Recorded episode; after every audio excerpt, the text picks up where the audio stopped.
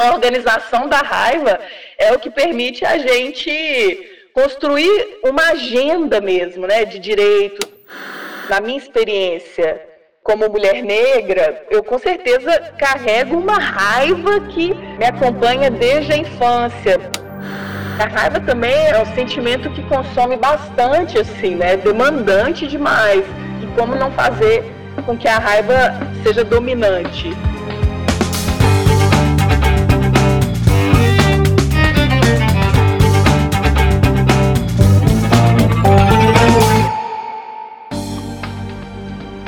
Oi, gente. Eu digo que a raiva é de todas, todos e todos. Mas será que a gente consegue conduzir esse sentimento numa mesma direção?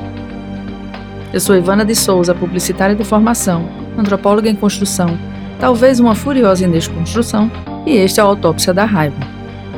Prepare-se para dissecar essa emoção em todas as suas formas e todas as suas vozes também. Em cada episódio, vamos conversar sobre a ótica de diferentes áreas do conhecimento. A gente vai botar a raiva para fora e entender como ela funciona por dentro.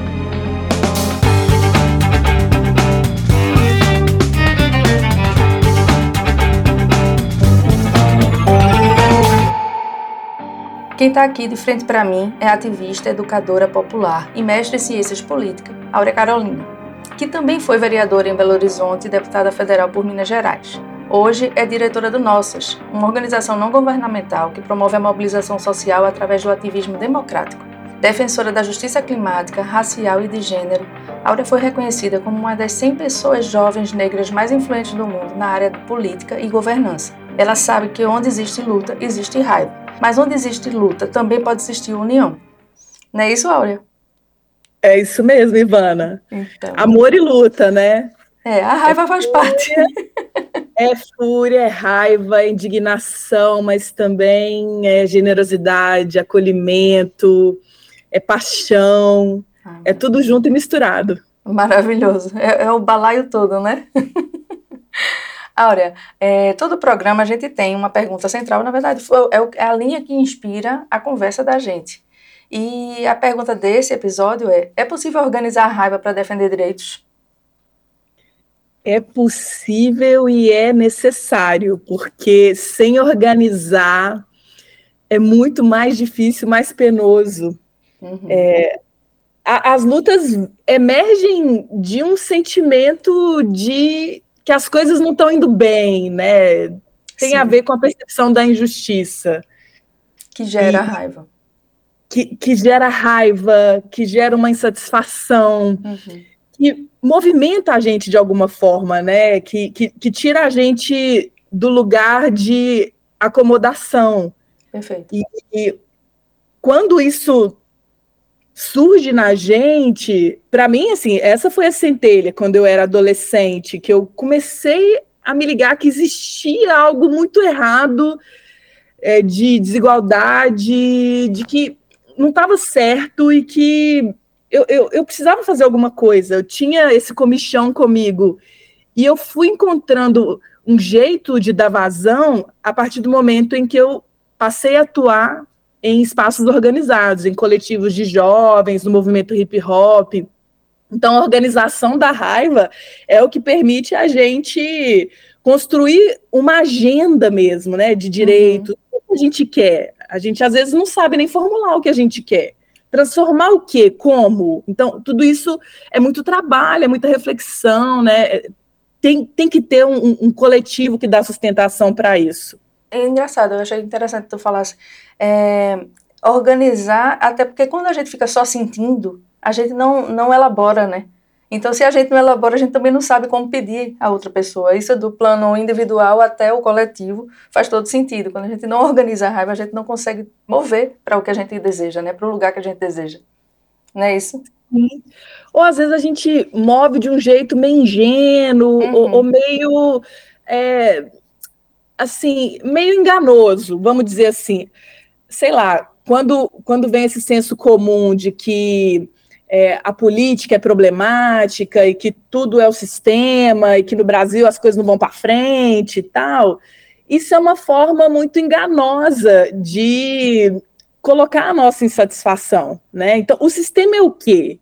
Como ele se constitui? Uhum. É, como que isso me afeta, em que medida eu reproduzo também, é, o, o, o que, que tem a ver com o meu cotidiano. Então, é, o processo de politização não é da noite para o dia. Né? No Brasil, de repente, é, nos últimos anos, com a emergência da extrema-direita, com as notícias falsas, todo esse ambiente de desinformação, é, a política está na boca do povo, é, mas muitas vezes de uma forma equivocada, de uma forma encoberta. Superficial né? também, né? Superficial. Então, vira uma raiva mal canalizada, assim. E aí é fácil é, é, essa raiva ser capturada por discursos de salvação. Eu tenho a resposta, Sim. né? Bolsonaros da vida. Mas mesmo no campo progressista, assim, ah, é o Lula que vai salvar a gente né? E, e, não é por aí. É uma lógica de herói, né? De buscar o herói, né? É, é ingênuo porque fica esperando que existam heróis. É, e projeta, assim, alguém que vai resolver. A responsabilidade não está comigo. Claro que tem níveis de responsabilidade, não estou colocando tudo na mesma panela, mas existe um papel que é de cidadania que é forjado é, na participação, sabe? Você precisa interagir com outras pessoas, com outras realidades. Não adianta também você colocar só sua visão ali em jogo, porque sua visão precisa ser confrontada. Uhum. Essa é a dinâmica da democracia, né? É na diferença que a gente vai achando a possibilidade de conviver, de coexistir. E aí lidar com os conflitos também, que vão emergindo disso, né? Ah, às vezes a gente acha que acredita em coisas muito parecidas, mas na hora que você vai refinando, tem questões fundamentais ali de divergência. E aí, o que, que eu faço? Eu elimino a outra pessoa, elimino o outro grupo? Uhum. Não dá, né? Esse é o caminho da violência. Então, a raiva, ela não precisa ser violenta. A raiva, ela pode ser educativa, pedagógica, assim. Paulo Freire, se eu não me engano, falava da justa raiva, né? Sim. É, que, que é essa raiva que nos dá energia é, para produzir a luta por justiça também. Então, enfrentar a violência também pode ser a partir de uma raiva legítima, uhum. justa, uhum. né? Porque não dá para conviver com esse estado de coisas ficando só, ai, tá tudo certo, um dia vai melhorar né? Sem agir, né? É, você falou aí de, de, de, Paulo Freire. Eu tenho como referência aqui, e até trouxe para a gente falar, dos usos da raiva de Audre Lorde, que é, enfim, é, é, de uma forma muito simplista aqui, que ela fala de usar essa energia né, legítima e potente para lutar contra as opressões. Ela, inclusive, diz que a raiva é, é o, é a, pode ser a ferramenta para vencer o ódio. Porque o ódio é o que oprime, a raiva é o que faz a luta. Na, eu estou tentando fazer uma interpretação, tá? Não estou não tô aqui fazendo um resumo do, do, do, artigo, não, mas ela fala muito de usar a raiva nesse sentido. E aí, é, falando de opressão, né, e, e, e trazendo o Aldo Lorde, ela fala de, da mulher, é uma mulher preta, lésbica, então ela está falando de várias camadas ali de opressão, né, ou seja, várias formas de utilizar a raiva ou vários canais para conduzir essas transformações. E aí eu queria saber, para, antes ainda da gente falar da política institucional, que a gente vai querer te ouvir, é, essas camadas, elas conseguem se somar? Você imagina, né, mulher preta, periférica, isso vai se somando no acúmulo de raiva ou você vai conseguindo dividir em canaletas, por exemplo? Menina, eu não sei muito bem, eu acho que com, com as teorias, né, a produção de conhecimento sobre as nossas experiências, talvez a gente consiga fazer essa separação que é meio artificial, mas a vida é vivida tudo aqui acontecendo ao mesmo tempo, né? Eu sou essas coisas todas aqui e agora. Então é, é difícil saber.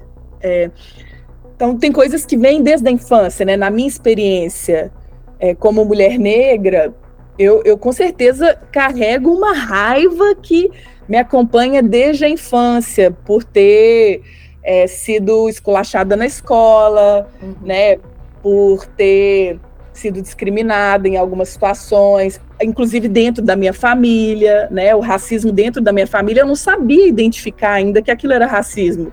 Aquilo me deixava triste, mas eu ainda não tinha elementos para nomear o que estava acontecendo comigo, né? Então é, é, só depois na juventude que as coisas foram ganhando um outro sentido, um outro contorno. E hoje eu sou uma ativista uma lutadora feminista, antirracista, que carrega também essa bagagem, uhum. né? É, é, é importante a, a, gente conseguir, em alguns momentos, olhar para a própria existência com, é, com algum distanciamento, se é que isso é possível, mas dizer assim, olha, isso que aconteceu comigo, que é tão singular, é também estrutural.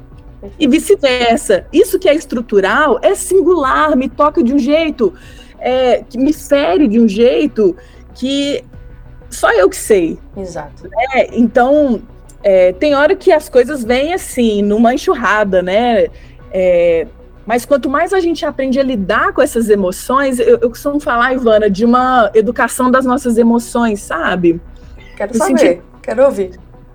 No sentido de que é, o, o processo coletivo, para mim, ele, ele é um lugar de aprendizado é, que não tem paralelo na minha vida, assim, eu nunca conheci nada tão potente como estar em coletivo e, e lidar com, com conflitos, com possibilidades de resolução, com construções, ideias, projetos dessa forma compartilhada, né? E claro, vem os desafios, vem mil questões no meio disso, mas é, ali existe um potencial emancipatório dos afetos, sabe? É, de como se sente, de como é, se lida com o que está acontecendo, né? De injustiça, ou mesmo de conquistas, assim. A luta também nos traz conquistas, Sim. prazer, realização, né?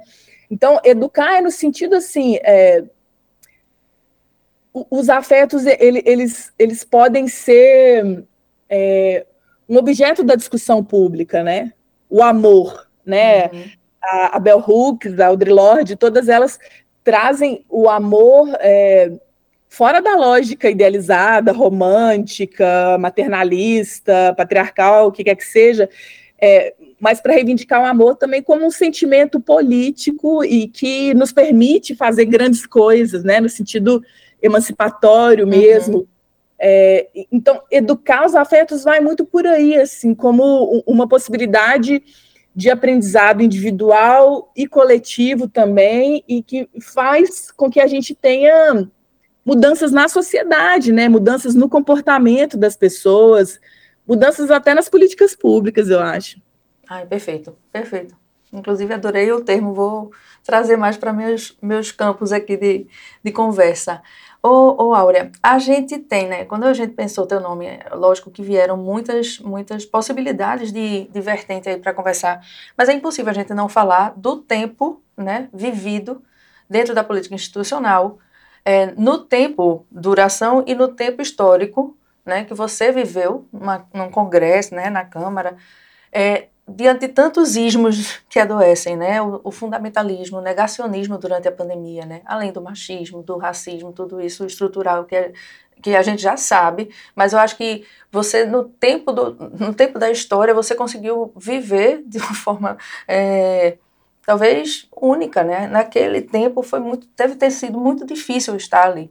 E aí eu queria saber qual foi o entendimento, né, de reconhecer essas raivas é, e conseguir fazer essa educação das emoções, de poder canalizar, poder organizar a raiva. Enfim, eu queria, eu queria um pouco te ouvir esse, desse contexto todo e como é que foi lidar com tudo isso. Menina, vários ismos e assim o combo bolsonarismo, né, que foi uma catástrofe sobre nós, assim, que, que ainda está aí, né? Mas olha, talvez pensar na dinâmica de Brasília, eu tinha muita raiva da Câmara dos Deputados. Eu ia todo dia com raiva, voltava para casa com raiva, participava das sessões com muita raiva. É, e, em geral, eu, eu tentava não ir para o embate direto com as figuras mais agressivas que estavam ali, né, em plenário, em comissões, é, porque ele, eles costumam ter um comportamento muito típico, assim, que é de é, ofender, provocar, distorcer as coisas que foram ditas, né? Tem uma desonestidade muito grande, assim, nesses representantes do Sim. fundamentalismo, da extrema direita, é assustador como eles é, são desonestos no jogo político, assim. Não é uma característica exclusiva deles, a gente vê isso é, em todo o espectro, mas ali é uma coisa que é, é quase que carteirinha de identidade, né? Uhum. Então, é, às vezes em plenário, assim, é, é muito. Talvez para quem não, não conhece bem a dinâmica da Câmara dos Deputados, o plenário é uma grande algazarra. Ninguém se escuta muito bem. É, é um, é um vucu-vucu danado, sabe? Não tem respeito em geral pelas salas. Quem sobe ali na tribuna para falar, geralmente fala para um grupo muito pequeno que está ali prestando atenção, ou então para a TV Câmara, uhum. ou às vezes para a mesa que está ali, o presidente da sessão, que pode estar tá prestando atenção, mas muitas vezes também não está prestando atenção, aquilo é só gastar tempo, sabe? Então eu tinha uma raiva muito grande com a forma do processo. Eu falava, uhum. gente, isso aqui tudo é uma grande performance, mas uma performance ruim, uma performance triste. Eu achava tudo aquilo muito melancólico e eu não topava muito é, me colocar é, à disposição daquilo, né? Então eu usava a tribuna ou fazia falas quando era estritamente necessário, né? Não era uma coisa assim. Porque tem posições tipo quem é líder de partido tem que fazer muito isso e tal. Uhum. É, mas em geral é, aquilo vira uma coisa que os parlamentares usam para capitalizar é, nas redes sociais. Tem, tem, uma economia, um uhum, mercado uhum. política, né? Então, a forma já me deixava com muita raiva. Depois ia para as comissões em que a, as discussões são mais próximas, né?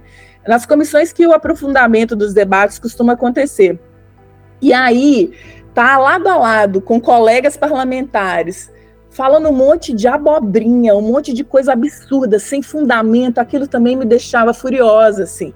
Então, eu às vezes evitava falar, sabe, Ivana, para é, não perder a estribeira, porque uhum. eu pensava, gente, aqui, aqui não tem salvação, não dá nem para tentar um começo de conversa, porque é isso, você não sabe por onde começar, né? Não era diálogo, né? Não, não era. Era, era, era um, um, show de horrores, uma espetacularização da política, que, que tem, assim, nas redes sociais, um lugar muito complicado. É, não é à toa que é difícil é, avançar no debate da regulamentação uhum. das grandes plataformas Sim. de mídia, né, Ivana? Tudo isso está hiperconectado, porque também é um grande negócio, né? Um dos maiores globais, assim tinha raiva também de é, saber que não existia controle social nesse período. A gente estava ali na contenção, é, tentando denunciar os desmandos, tentando reduzir danos, é, e não tinha nenhum espaço mesmo para discutir política pública. Então, isso me deixava muito raivosa também, porque a gente estava vendo na nossa frente o desmanche de construções históricas, né, dos sistemas de políticas públicas. É, e, e, talvez uma outra dimensão que me deixava também assim, aí já não era nem raiva, era triste mesmo, era ficar distante do cotidiano das lutas de Belo Horizonte, né? Então eu estava lá em Brasília, muito tomada por aquela, aquela é, é quase que um universo paralelo, e eu queria estar tá mais no chão, assim, no dia a dia, com os movimentos e isso não era possível também. Então, é, era um conjunto de frustrações, de raiva, eu nem sei mais, assim, era uma miscelânea de coisas. É, e, de fato, é, aquilo contribuiu para que eu acabasse adoecendo, né? Em 2021, eu, eu tive uma pane nervosa, é, que, que, sem dúvida nenhuma tem a ver com esse contexto, né? Pandemia, eu, eu me tornei mãe, também parei em 2020, poucos dias antes da e pandemia começar. eclodir, então foi tudo isso. É tudo junto, né? Foi tudo junto misturado, muita coisa, né, para lidar. Porque a própria pandemia também já adoeceu muita gente. Então, imagine você ser uma pessoa comum, é, sem filhos, né, sem, sem, tá, né, sem ter parido recentemente. Muita gente já, né, já se, se, se deslocou, né, do, do próprio eixo pela própria pandemia. Imagine, você está com um filho pequenininho, você está vivendo tudo isso na Câmara, num, num, governo que ainda por cima negava tudo, tudo que estava acontecendo. É, foi foi uma, uma fogueirona, né? É, ô, tu falou agora, eu, eu não tinha parado para pensar nisso. Tu, tinha, tu falou de, da saudade que tinha de atuar, né, de, de viver ou de estar nas lutas de Belo Horizonte. E, me conta um pouquinho, então, fazendo um paralelo, como foi a tua atuação como vereadora? Nesse sentido das emoções, eu quero dizer. Uhum. Cara, foi um momento de, de muita alegria. Claro que era difícil estar na Câmara Municipal, que é um, um microcosmo Isso. de Brasília, né? É, das forças em disputa, vereadores fundamentalistas, muito agressivos também. Mas a, a escala faz diferença. Só que eu estava ali é, num projeto maravilhoso que era Gabinetona, né, uma experiência de mandato coletivo que acabou se tornando referência no Brasil. E a gente genuinamente estava no dia a dia construindo com vários segmentos de luta popular da cidade.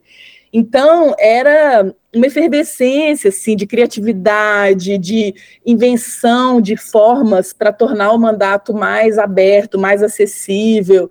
É, então foi um momento muito feliz. Foram dois anos assim que, que, que me deixaram é, muito motivadas para continuar, né? Eu estava ali com a Cida Falabella, vereadora junto comigo, né? A Bela Gonçalves em co-vereança. Então, eu acho que foram os anos mais, mais felizes, assim, de atuação na política institucional. E aí vem a responsabilidade de ampliar, de dar continuidade. Em 2018 eu me candidato a deputada federal, né? É, mas aí a coisa vai mudando muito de figura. É o ano do assassinato da Marielle, é o ano da eleição do Bolsonaro. Parece que a gente entrou num, numa espiral de terror, né? É, e foi muito difícil escapar dela. Né? No fim das contas, eu não suportava mais estar naquela posição de parlamentar com toda essa conjuntura. É, e aí que eu faço o caminho de volta né, para a uhum. sociedade civil pensando muito assim, como eu posso contribuir estando inteira, me sentindo melhor. E, e, e hoje eu, eu, consigo ver que eu, eu, consegui dar essa volta, sabe? Foi, foi muito necessário, assim, é, também me dar esse tempo, fazer essa pausa de, de volta para casa, digamos assim. Perfeito. É possível a gente, então, dizer, é, Áurea, que Estou aqui, né? A gente está falando de organizar a raiva para defender direitos, né? Como um modelo, mas é, e não usar a raiva ou reconhecer a raiva para entender como a gente vai lutar por direitos, porque é isso, né? Não chegou, cheguei num lugar que eu não estou me sentindo bem, essa, essa, esses sentimentos, essas emoções, elas não estão, eu não estou conseguindo canalizar, então eu vou ter que reconhecer e, e, achar o lugar dela, né? O lugar de usar essas, essa, esses, essas emoções. É possível dizer isso? Eu acho. E também é, nem sempre vai dar para a gente lidar é, numa tendência só, digamos assim, dessa ativação da raiva e tal. Eu, eu cheguei num momento que eu, eu precisava de mais acolhimento, eu precisava de mais autocuidado, sabe? Uhum. É, não que a raiva não caiba em tudo isso, mas eu, eu senti uma necessidade de é, ter outras coisas mais presentes, né? É, porque a raiva também é, é, um sentimento que consome bastante, assim, né? Demandante demais. É, e, e, como não fazer com que a raiva seja dominante, uhum. né? eu, eu acho que eu estava num, num, fluxo assim, não só de raiva, mas também de frustração, de outras coisas, que eu ficava, gente, o que eu estou fazendo aqui? Não está valendo a pena, não, não estou feliz nesse lugar, não. Pensando bem, não estou feliz, não, sabe? Então, como é que a gente é, repõe também, né? Essas coisas que fazem o olho brilhar, que reacendem assim um propósito, nossa, isso aqui me realiza, isso aqui me dá tesão, me dá vontade, né? Uhum. É, e é isso, a, a, política, embora ela seja urgente e necessária, às vezes ela, ela também é muito massacrante, né? Sim, sim. Então, eu, eu, eu não, eu não, tô, não tô aí para fazer martírio, não contem comigo, né? Nós não queremos nenhuma de nós a menos, nós queremos todas vivas, felizes, bem cuidadas, é para isso que a gente luta, né? Uhum. Qualquer razão, no fim das contas. É. Oh, e, e assim, eu fico pensando que dentro do ambiente político, precisamente, é, ou pelo menos mais intensamente, pode haver uma, uma confusão entre organizar a raiva para lutar, né, para, para mover, para transformar, e usar a política de ódio para incitar raivas, né, ou disseminar ódio, e aí também mobilizar. É uma, é uma linha muito tênue, concorda? Existe é. esse limite? Qual é o limite? Existe como a gente medir isso?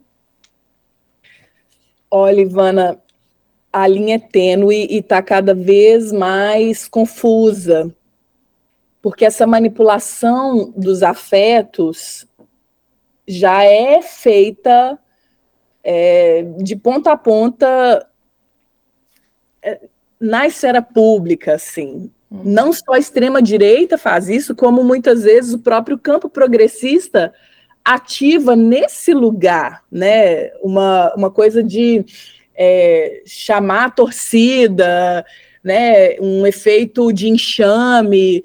É, esse comportamento está aí, generalizado, sabe? E, e é difícil um pouco chamar as pessoas na responsabilidade sobre as consequências é, desse tipo de uso instrumental, né, das emoções. Perfeito. Eu, eu me preocupo demais com isso, porque eu acho que é muito fácil pegar qualquer situação e, e, e, levar aquilo como é isso, como uma forma é, desorganizada, confusa de, de manifestação da revolta das pessoas. Uhum. Né? É, eu, eu acho muito sério, realmente. É, Para ser mais específica, vamos lá. É, toda a questão, é, não sei, da violência urbana, né? Que, que é uma preocupação generalizada. Muitas vezes a população, é, sem ter uma preferência determinada, se é de esquerda, se é de direita, é, é, é levada a crer que a solução é mais repressão, uhum. é mais cadeia, é mais cerca elétrica, é mais segurança privada, não sei o quê, porque é, não está exposta a uma discussão mais séria, mais consequente sobre qual é a segurança pública que pode, de fato, produzir bem-estar uhum. e segurança para as pessoas, né?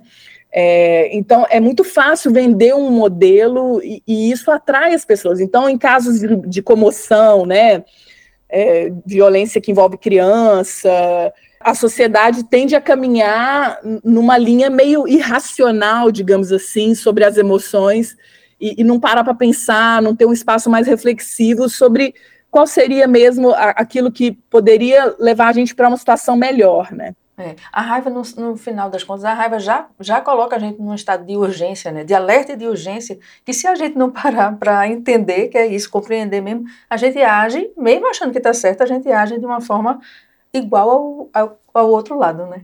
Igual ao algoz, como disse Márcia Tiburi na, na entrevista com ela. É, mas agora vamos lá. Agora você vai poder falar à vontade, com ou sem raiva. Esse é o quadro que a gente está chamando Grita que eu discuto. E aí é um momento onde a gente pergunta, faz as mesmas três perguntas para todo mundo, para todo mundo com quem a gente é, conversou até aqui. A gente é, quer ouvir pessoa física, certo? Então deixa, deixa o sentimento, as emoções, os afetos fluírem, que a gente vai, vai conversando bem tranquila. Bora? O que Bora. já te deu muita raiva? Muita raiva? Ontem eu senti muita raiva. Conte. De ver toda a polêmica envolvendo uma assessora do Ministério da Igualdade Racial, que de repente passou a ser escorraçada nas redes sociais em função de postagens inadequadas para o cargo dela. Vamos lá para o primeiro assunto. A assessora da ministra Aniele Franco, que criticou torcedores do São Paulo durante a final da Copa do Brasil contra o Flamengo, foi exonerada, demitida do cargo agora há pouco. Marcele Decoté da Silva era chefe da assessoria especial do Ministério da Igualdade Racial. Em nota, o Ministério informou que as manifestações públicas da servidora nas redes estão em evidente desacordo com as políticas e objetivos da pasta. Mas daí veio tanto racismo, veio tanta coisa absurda, desproporcional e desonesta em cima disso, que eu fiquei muito indignada, achando assim cruel a forma como essa pessoa foi tratada, enfim, eu ainda tô com esse sentimento aqui. Entendi. É, e o que já não te dá mais raiva? Já deu em algum momento, mas hoje em dia você disse, ah, tudo bem. É quando é, vem me atacar pessoalmente nas redes sociais. Perfeito. Isso já não me dá mais raiva porque eu sei que não é sobre mim. Não é com tipo, você, né? Tipo assim, conversa aqui com a minha mão, sabe? não, isso aí não me afeta mais. Ora, e o que você já aprendeu com a raiva? Que eu preciso falar dela. Não posso ficar com ela entalada na minha garganta porque me faz muito mal, me intoxica.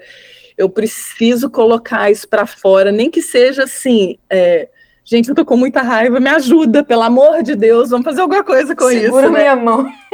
Segura na minha mão antes que eu perca a minha cabeça. perfeito, perfeito. A gente terminou, Áurea. Foi rapidinho, ah. mas foi muito bom. Foi muito bom lhe ver também. Bom, minha querida, nossa, passou muito rápido. Foi. Adorei essa ideia. Obrigada. Que bom, que bom que você topou participar também. Um beijão. Beijo, minha querida. Tudo de bom, viu? Tchauzinho. Tchau, tchau.